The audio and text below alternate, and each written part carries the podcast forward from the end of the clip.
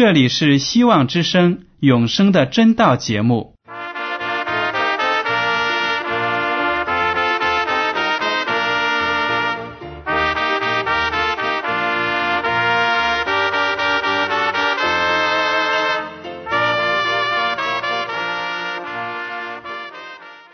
亲爱的听众朋友们，你们好，我是艾德，很高兴今天能和你们在永生的真道这个栏目中见面。耶稣说：“听上帝的话语，并且遵守的人是最有福气的。”所以，艾德现在能够通过电波和你们分享上帝的教导，感到十分快乐。我也希望众位弟兄姐妹。还有那些正在寻求真道的朋友们，也能够珍惜这段时光。大家不妨在手边准备好纸和笔，将今天讲到的要点和经文章节做些记录，以便过后自己再亲自查考圣经。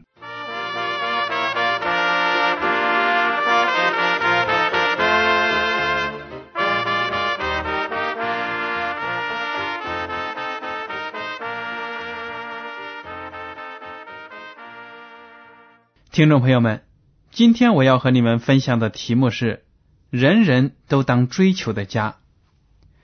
我记得在九十年代初的时候呢，有这样一首流行歌曲，题目就叫“我想要有个家”。歌词呢开头这样唱道：“我想要有个家，一个不需要多大的地方，在我疲倦的时候，我会想到它。我想要有个家。”一个不需要华丽的地方，在我受伤害的时候，我才不会害怕。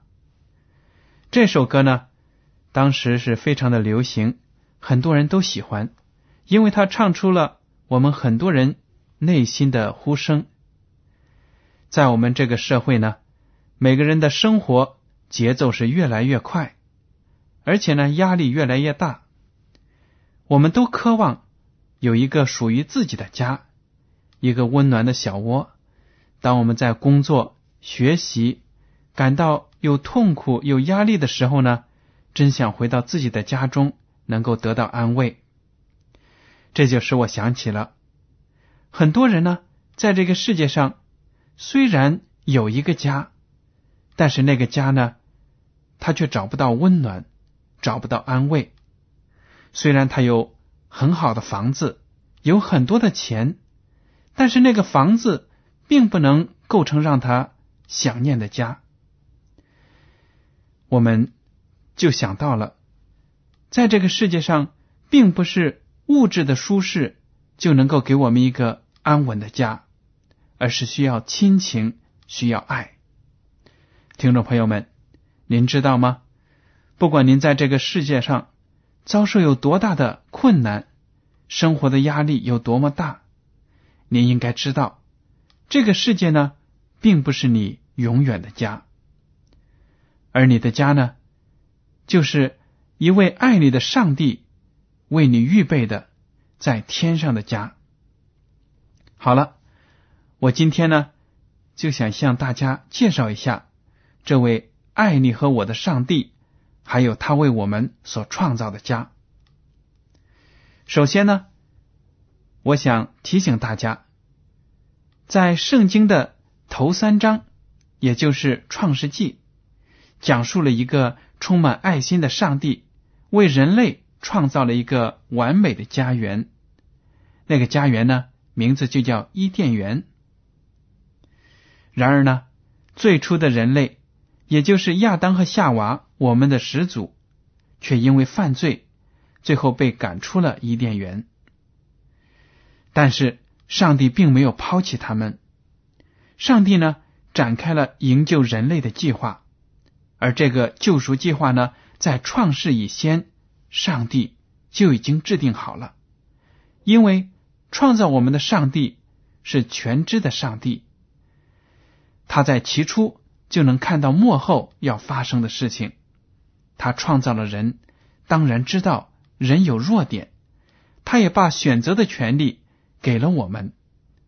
当亚当和夏娃滥用了他们选择的权利之后呢，他们就跟从了那背叛了上帝的撒旦。于是呢，他们就这样跌倒了，犯了罪。但是上帝并不是对呀这样一个困境束手无策，而是呢，他早有一个完备的救赎计划，那就是派遣他的儿子耶稣基督来到这个世界上，为所有的罪人献出自己的生命，用他的鲜血呢，能够赎回我们。所亏欠上帝的律法。好了，在圣经的前三章，上帝创造了一个完美的世界，一个完美的家园。但是呢，这个家园被亚当和夏娃失落了，被人类失落了。圣经的最后三章，也就是新约的启示录，却描述了。上帝为得救的圣徒们预备的一个新的家园，这个家园呢，名字叫新耶路撒冷。好了，在这里呢，我想向大家介绍一个经文，那就是约翰福音第十四章一到三节。这几句经文呢，是耶稣基督对那些信靠他的人、追随他的人所做出的一个应许。他说：“你们心里不要忧愁，你们信上帝也当信我。在我父的家里有许多住处，若是没有，我就早已告诉你们了。我去原是为你们预备地方去。我若去为你们预备了地方，就必再来接你们到我那里去。我在哪里，叫你们也在哪里。”耶稣基督呢，就安慰他的那些门徒们，因为他们预感到耶稣将要离开他们，但是主究竟要往哪里去呢？他们不清楚。耶稣基督呢，就告诉他们不要忧愁。既然你们相信上帝，也当相信我。耶稣说：“在我天父的家里有很多的住处，而且呢，我要离开你们。”到天父的家里去，为你们预备好这些住处。将来呢，我还会回来接你们去。基督在这里就向他的门徒们表明了，他不会离弃那些信靠他的人，不管他们在生活中有多少的磨练，多少的苦难，耶稣基督的保佑和眷顾都会与他们同在。最终的结果呢，就是对他有信心的。忍耐到底的，就能够进天国，享受永远的生命。那么，天父上帝给信徒们预备的地方叫什么名字呢？启示录第二十一章第二节这样说：“我又看见圣城新耶路撒冷由上帝那里从天而降，预备好了，就如心腹装饰整齐，等候丈夫。”这是一个。多么美丽的描述啊！把一座城描写成一个美丽的女性的形象，就好像一个打扮好了的新娘一样，在等待着丈夫的来临。我们知道，在圣经当中，上帝的教会呢，常常被比喻成纯洁的妇人。如果是背叛了上帝、背离了真道的教会呢？就会被描述成一个淫妇。纯洁的妇人，她的丈夫就是耶稣基督，基督就是教会的头。如果信徒们能够进入上帝纯洁的教会，将来呢，就一定能够承受上帝为我们所预备的新耶路撒冷。这个新耶路撒冷的设计师和建造者是谁呢？对了，您猜中了，那就是我们的上帝。希伯来书第十一章第十节，在新约部分，希伯来书第十一章第十节这样说：“因为他指的就是亚伯拉罕，万国之父，信心之父亚伯拉罕，因为他等候那座有根基的城，就是上帝所经营、所建造的。”这座城呢，就是上帝所经营、所建造的。上帝就是新耶路撒冷的设计师和建造者。亚伯拉罕呢，因为他有信心，他对上帝充满了信赖，所以呢，上帝就算他为义人。尽管亚伯拉罕在生活当中也有许多的软弱，但是呢，上帝仍然爱他。在上帝的眼里，因为他的信心呢，他就算为一人。这就给我们很大的启示：只要我们相信耶稣能够拯救我们，那么我们就是一个上帝眼中所喜悦的义人。只要我们坚定的把信仰保持下去。忍耐到底，那么将来的天国呢，就是属于我们的。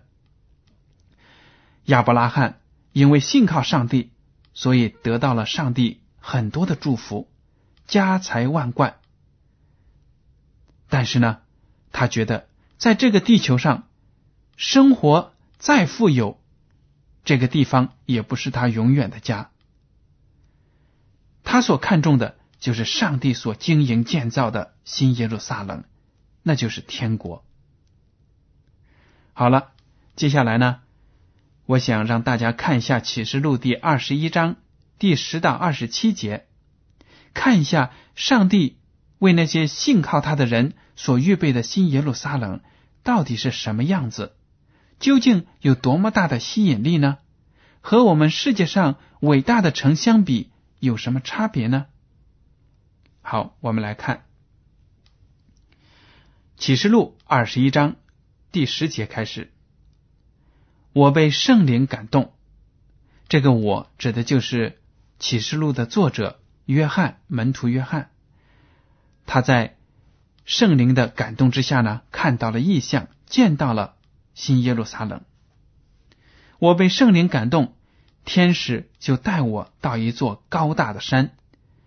将那由上帝那里从天而降的圣城耶路撒冷指示我，城中有上帝的荣耀，城的光辉如同极贵的宝石，好像碧玉，明如水晶。有高大的墙，有十二个门，门上有十二位天使，门上又写着以色列十二个支派的名字。东边有三门，北边有三门。南边有三门，西边有三门，城墙有十二根基，根基上有羔羊十二使徒的名字。这里呢，就描写到了天使带着门徒约翰来看圣城耶路撒冷，在这个城中呢，有上帝的荣耀，整个城是那么的辉煌，那么的灿烂，如同呢宝石一般。说这个城呢，好像碧玉，明如水晶。听众朋友们，当您读了这些词语之后呢，脑海当中是一个什么样的画面呢？可以想象，这座圣城呢是非常的纯洁、晶莹透彻，非常的干净。这个城有高大的城墙，有十二个门，门上有十二位天使。门上又写着以色列十二个支派的名字。这里呢，虽然说写着以色列十二个支派的名字，并不是说呢只能有以色列人这个民族才能够得救，而是说呢，这十二个民族、十二个支派代表着所有属灵的以色列人，也就是那些包括那些外邦人，他们信了上帝。弃绝了偶像，追随了真理，那么他们也属于以色列的支派。这个城呢，四四方方，东西南北每一边呢各有三个门，这就说明上帝的天国是向四面八方敞开的，欢迎来自世界上四面八方的人，而且呢，大家的机会都是平等的。每一边都有三个门，这个城墙呢有十二根基，根基上有羔羊十二使徒的名字。大家也知道，耶稣基督有十二使徒，这十二使徒呢，他们各自的脾气、性格、才能都不一样。这就代表了上帝的教会里所有的信徒们，他们有不同的性格、不同的才能，但是呢，都在耶稣基督的爱里面呢，合而为一，成为上帝大家庭的一员。接着我们来读，对我说话的，拿着金围子当尺，要量那城和城门、城墙，城市四方的。长宽一样，天使用围子量那城，共有四千里，长宽高都是一样。又量了城墙，按着人的尺寸，就是天使的尺寸，共有一百四十四轴。这里呢，就描写到这个新耶路撒冷城非常的大，长宽高都是一样，是一个正方体的样子。这样大的规模呢？在我们地球上找不到这样一个城，哪有一座城长能够达到四千里，宽能够达到四千里，高也能达到四千里呢？没有的，说明呢，上帝所创造的这座城非常的伟大，是世界上任何一个大都市都不能比拟的。接下来我们读就能看到出呢，这个新耶路撒冷。它是用什么样的质量材料建造成的？好，我们读下去。墙是碧玉造的，城是晶金的，如同明镜的玻璃。城墙的根基是用各样宝石修饰的。第一根基是碧玉。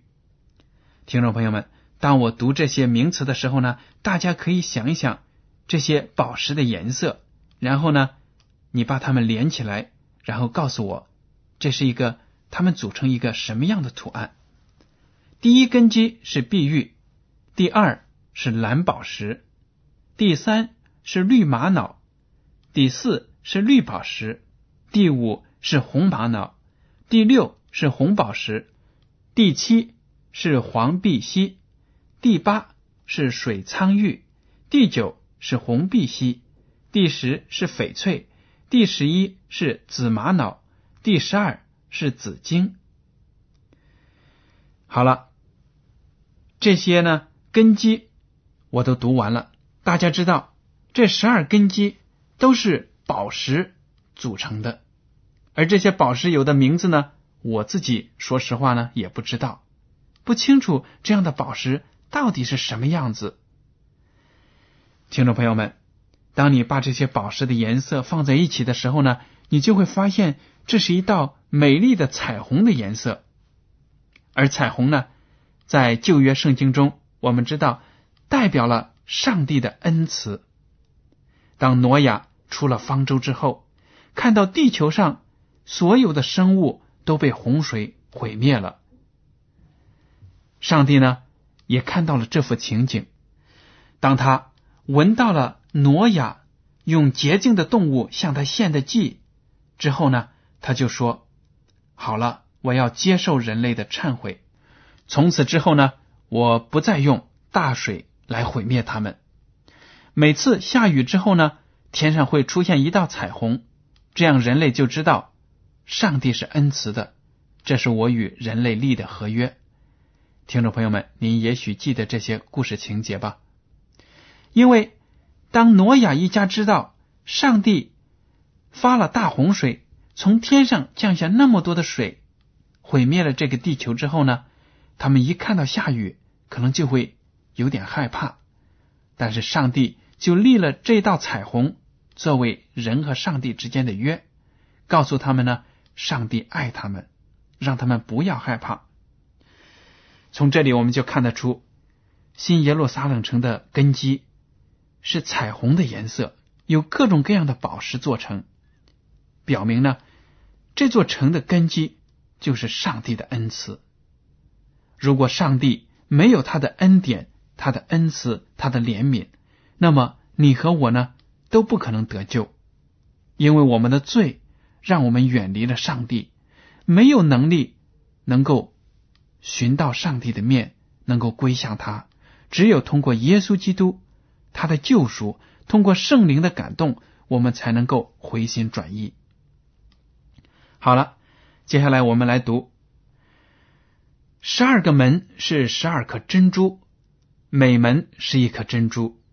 可见呢，这颗珍珠真的是非常大。那么高大的门，是用一颗完整的珍珠雕刻出来的，真的是非常的美丽。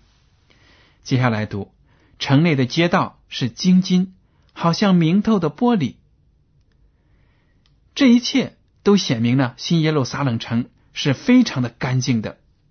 有的时候呢，我在内地的一些教会呢，听到一些老的信徒，他们说：“哎呀，我这个人呢，真的很笨。”在家里什么都不会做，我不知道我到了天堂能干什么。耶稣基督会因为我什么都不会接受我吗？如果他真的让我进天堂，我想啊，就帮助打扫打扫卫生，扫一扫地好了。我听了他们讲这样的话呢，心里就有点暗自发笑，觉得他们真的对上帝的天国呢不了解。上帝的天国是那么的洁净。没有罪，没有灰尘的污染，根本呢不需要我们人类去帮助打扫卫生。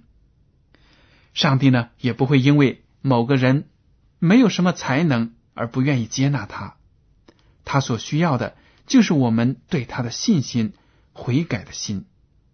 不管你和我是做什么的，只要我们信靠上帝呢，我们就能够进入他的天国。好了，我们接着再读。我未见城内有殿，因主上帝全能者和羔羊为城的殿。那城内又不用日月光照，因有上帝的荣耀光照，又有羔羊为城的灯。列国要在城的光里行走，地上的君王必将自己的荣耀归于那城。城门白昼总不关闭，在那里原没有黑夜。人必将列国的荣耀尊贵归于那城。凡不洁净的，并那行可憎与虚谎之事的，总不得进那城；只有名字写在羔羊生命册上的，才得进去。这里呢，就写到了门徒约翰在异象当中仔细的观察那座城，发现那座城中呢没有圣殿。为什么呢？原来上帝耶稣基督是与人同居的。和所有得救的信徒呢，会住在一起，所以根本就不用另外再建造圣殿了。